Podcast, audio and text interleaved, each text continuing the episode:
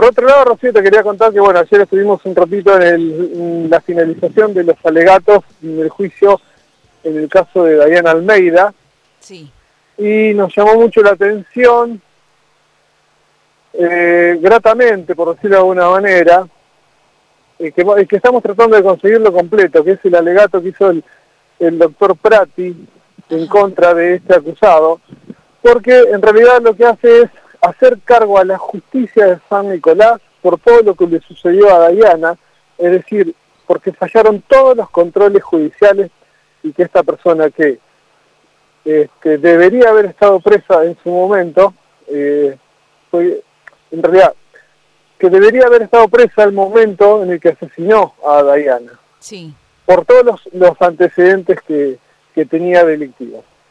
Así que vamos a ver si podemos conseguir este, el alegato completo para reproducirlo después en, nuestra web.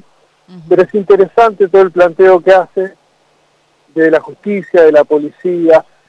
También hace un, planteo con la policía que tiene que ver con que desde que sale del hospital hasta que es finalmente asesinada, esta chica no encontró eh, una patrulla policial en todo su trayecto que, donde ella podría haber pedido ayuda. Sí. Así que bueno, es interesante todo ese planteo. Igual el doctor Prati va contra todo un sistema judicial, si es así, porque digo, ¿te acordás que vos que eh, me habías, mm, no, habías comentado cómo era el proceso, por qué Nievas estaba libre, que la gente no entendía cómo es que, bueno, había todo un proceso por el cual...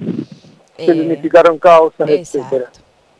Ahora, bueno, eh, en este caso se le pidió a, hacer el, el fiscal Tempo pidió la reclusión perpetua de este individuo, lo acusa de femicidio, de privación ilegal de la libertad, y bueno, en esta, por estas causas le, este, le reclaman a la justicia que, lo, que sea condenado a una prisión de reclusión perpetua. Esto quiere decir que serán 35 años sin posibilidad de salir de la cárcel. Recordemos también abuso sexual en grado de tentativa seguido de muerte. Exactamente.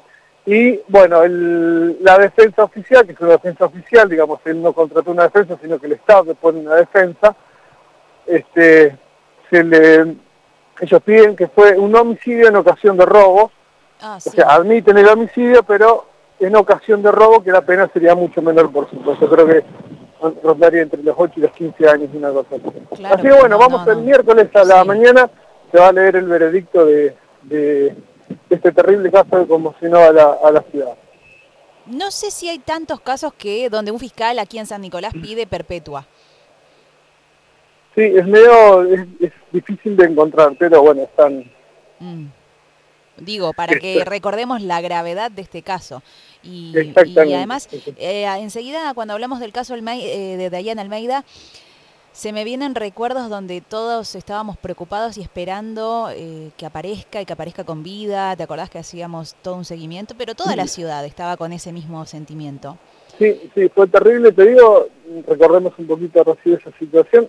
Eh, San Nicolás fue el primer medio en publicar este, eh, la resolución de este caso. ¿Por qué? Porque estuvimos en el lugar, en el momento exacto en el que el fiscal Tempo junto con la policía encuentran el cuerpo de Diana Almeida. De hecho, en la foto que publicamos hoy, es el momento exacto en el que el fiscal Tempo se agarra la cabeza al salir de la escena del crimen. Me acuerdo de esa foto. Este, y es, este, bueno, eh, la verdad es terrible y, bueno, esperemos que sea justicia.